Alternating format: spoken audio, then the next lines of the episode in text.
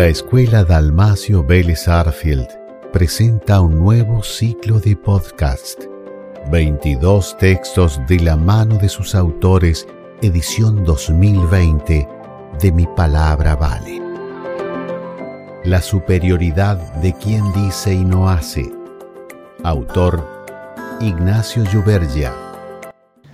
Hace ya un tiempo estábamos almorzando con un familiar y veíamos el noticiero que mostraba un grupo de feministas que, a manera de protesta, habían pintado el obelisco de Buenos Aires. Lo noté con cara de disgusto y le pregunté, ¿por qué miras hacia ese grupo? ¿Vos no sos feminista? A lo que este me respondió, esas no son feministas, no buscan la igualdad, sino la superioridad. Usan de excusa la empatía para hacer lo que piensan que es correcto y están equivocadas. Luego de esa situación, me puse a pensar, ¿qué es la empatía?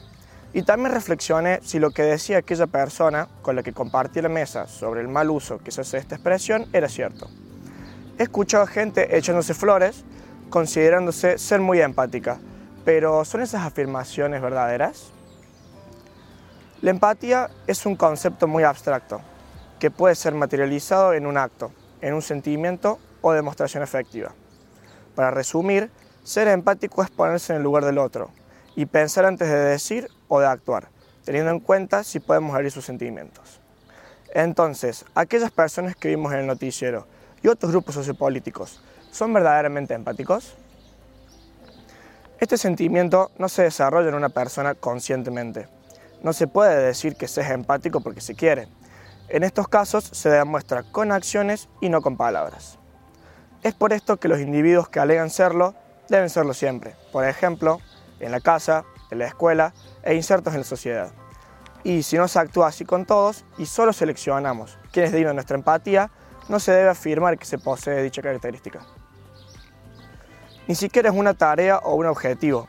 No debemos ir por la vida cual detectives desenmascarando al hipócrita que dice poseer dicho sentimiento. A veces la misma realidad habla por sí sola y deja al descubierto a aquellos que solo simulan serlo. No es novedad escuchar que estos grupos utilicen esta práctica solidaria para mejorar la sociedad en la que vivimos.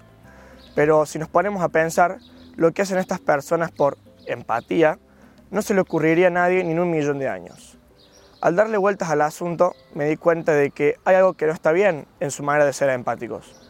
Por lo menos no es una empatía normal, que se aplica a todos sin importar quién sea.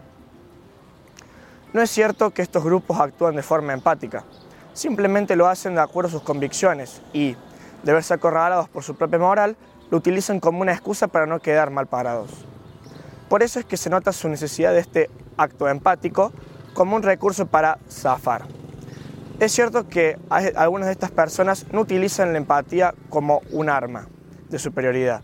Sin embargo, parece que hoy en día es un requisito en estos grupos disponer de esa arma para salir a luchar por lo que uno cree correcto lo cual me parece patético. A su vez, se podría catalogar como un arma de doble filo, puesto que no solo es utilizada para beneficio propio, sino que también implica arriesgarse a dejar al descubierto sus verdaderas intenciones de dudosa moral. Entender lo que significa la empatía es tan fácil que hasta un recién nacido sabría cómo usarla correctamente. Pero lo que hacen estos grupos no lo es.